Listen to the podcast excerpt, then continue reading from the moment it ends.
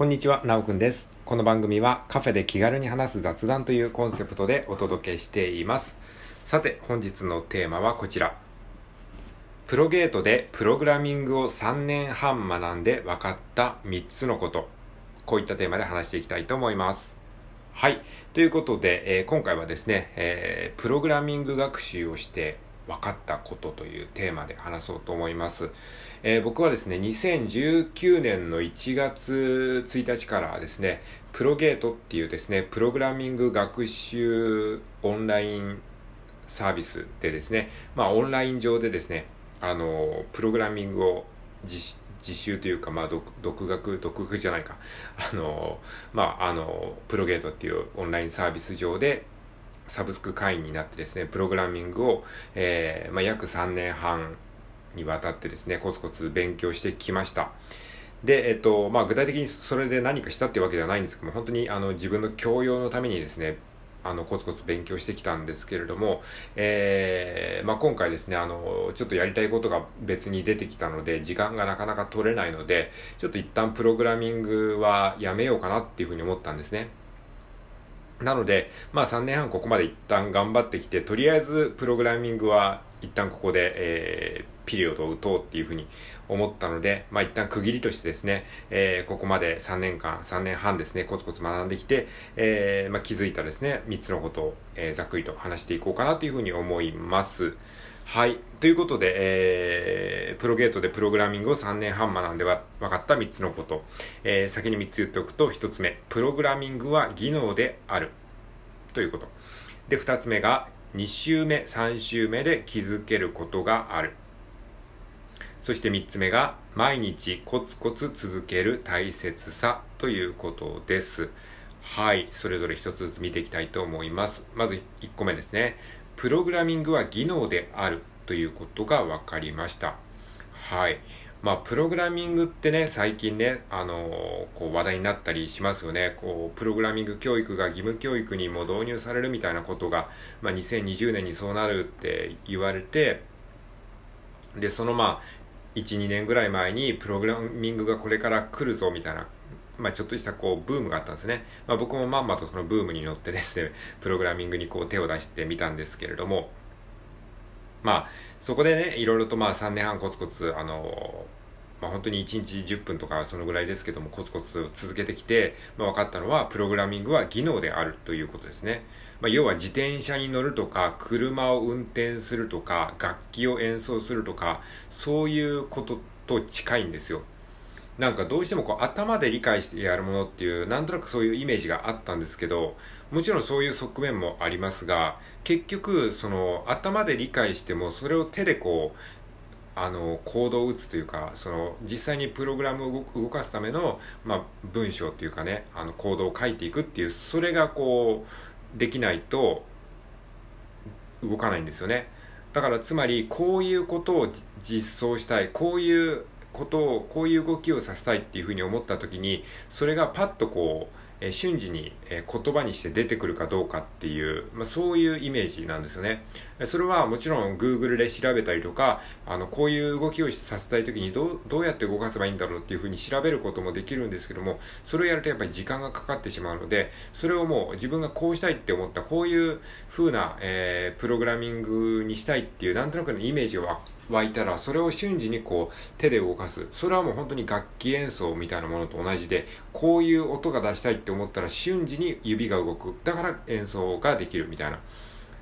自転車とか車の運転とかもこういう動きをさせたいって思ったらもう一瞬でそういうこう勝手に体が動くみたいなそういうのってあるじゃないですか。まあいわゆる運動記憶ですよね。体でこう勝手にこう覚えてるみたいな。だからプログラミングも頭でわかるのはまあ本当にもう入り口の入り口なんですよね。だからこういう風なこと、コードを書けばこういう風な動きになりますよっていうのが分かる、分かってゴールみたいに思ってたんですけど、そうではなくて、それが分かった上で実際に手を動かしてコードを書いていって、で、それを、あの、えー、実際に動かしてみて、実行させてみて、そうするとちょっとその思ったのと違う風な動きになったりするので、そこでまたもう一回コードを見直してみて、あ、この部分を書き換えればいいのかって言って、またカチャカチャカチャっと打って、で、また実行させて、で、それで、あの、正しいかどうかまた見てみて、みたいな。で、またエラーが出たら、またコードを見直してエラーの部分を探してみたいな、本当なんか地味な作業の繰り返しなんですよね。だからやっぱりそのなんか、えー、技能というかね、もう本当に頭で分かってるのが当然で、それをちゃんと、えー、すぐにこう思ったように、えー、コードを打ち込めるかどうかっていうのはもう本当に技能なんですね。はい。まあそういうことが、あの、実際にやってみて分かったっていう感じですね。だからつまり、まあ何が言いたいかっていうと、本当に手を動かさなきゃ、あのダメなんだなっていうことですね。はい。まあ当たり前っちゃ当たり前のことかもしれないですけど、なんか勉強すればできるとかそういう問題ではないんですよね。まあもちろん勉強は必要なんだけど、それはもうあくまで入り口に立つための、えー、まあ必要条件みたいな感じで、で、それをもとに実際に何度も手を動かして実際にこう実行させてみてでそれでエラーが見つかったらまた修正してっていう、まあ、そういうことの繰り返し。それはもう楽器練習と、まあ、同じでさっきも言ったようにあの実際に音を出してみてあこういうコードフォームなんだって分かった上で実際にコードを鳴らしてみてでちょっとあの変な響きだったらあここの指の押さえ方が悪いのかなと思ってもう一回ジャーンって鳴らしてみてみたいな、なんかそういう、やっぱり結局、なんかあの、技能というか、実際に手を動かして失敗しての、まあ練習をするっていうことはすごい大事だなっていうことに気づきました。はい。が一つ目、プログラミングは技能、プログラミングは技能であるという点ですね。で、二つ目、えー、2週目、3週目で気づけることがあるということですね。はい。で、まあこれもですね、やっぱ繰り返しって大事だなっていうことにつながるんですけども、まあプロゲートっていうですね、えー、プログラミング学習サイトにはですね、いろんな言語が選べるんですね。HTML、CSS だったりとか、えー、JavaScript だったりとか、Python だったり、Ruby とかですね、そういういろんな言語があるんですけど、僕はあの、すごくあの、興味が分散しがちな人間なので、まあ全部、そのプロゲートで学習できる言語全部ね、一通り、あの、つまみ食いみたいな感じでやったんですね。で、あの、最初は全くわかんないんですよ。まあ、意味はわかるんだけど、なんか、え、え、これがどういうことなの？っていう、これが何に使えるの？っていうのがよくわかんないんで、とりあえず1周クリアするんですね。で、1周クリアして、それでいいんだけど、そこであえて2周目、3周目ってやると、1周目の時に気づけなかったことがわかるんですよ。つまり、1周することによって全体像がわかるので、それでもう1回2周目した時に、その最初に言ってたことの意味がわかるんですよね。そうすると、あ、最初に言ってた時は意味わかんなかったけど、その最後までやったからこそ、最初に言われてたことの意味がわかるみたいな、そういう感じが体験できるんですね。だから、2週目、3週目をすることによって、よりこう、学びが深くなるっていうのは、すごくね、あのー、勉強になりましたね。これは別にあの、プロゲートではなく、いろんなことに応用できるかなっていうふうに思っています。まあ人生においてもね、こう同じことを何度もすることってあるじゃないですか。で、そういう中でもなんか同じことだからもうどうせ分かってるよみたいな気持ちでやるのと同じことだけど、あの、もう一回そこから新しい気づきを得られるかどうかっていう風な気持ちでやるのかどうかではやっぱりこう得られるものが多分違ってくるなっていう風に思ってますね。はい。ということで、えー、二つ目は2週 ,2 週目、3週目で気づけることがあるという、えー、学びでございました。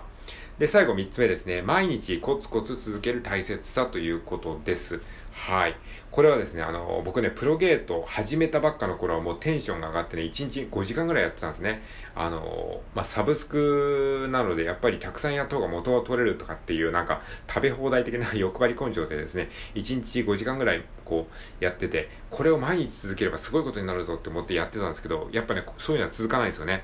もう本当に、あの、すぐにこう、やる気がなくなってしまって、もうなんかしんどくなって、逆にしんどくなって、もうあの、しばらくやんない時が、あの、1、2週間ぐらい続いて、あ、これ以上やばいと思って、そこから、あの、やる気を出すために、とりあえず、あの、ログインだけしようっていうふうに思って、1日1回ログインすれば、あの、OK みたいなふうに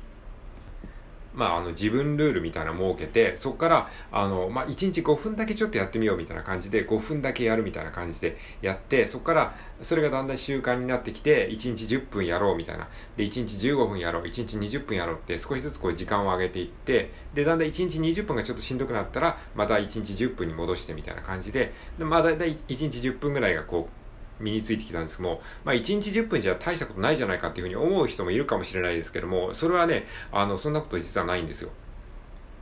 あの、まあ、1日10分でも一応こう触っていることによってプログラミングを学習してるっていうそういうなんかこうあの習慣になってくるんですよね。これはラジオトークも同じで、ラジオトークもまあ僕は1日今10分でやってますけども、1日10分やることによって毎日ラジオトークやることがこう歯磨きみたいな感じで習慣になっていくんですね。そうすることによって気づいたらあのすごい数やってたみたいな感じになってくるんですね。だからそのもう毎日コツコツ短時間でもやることがすごい大事なんですよ。えー、1日5時間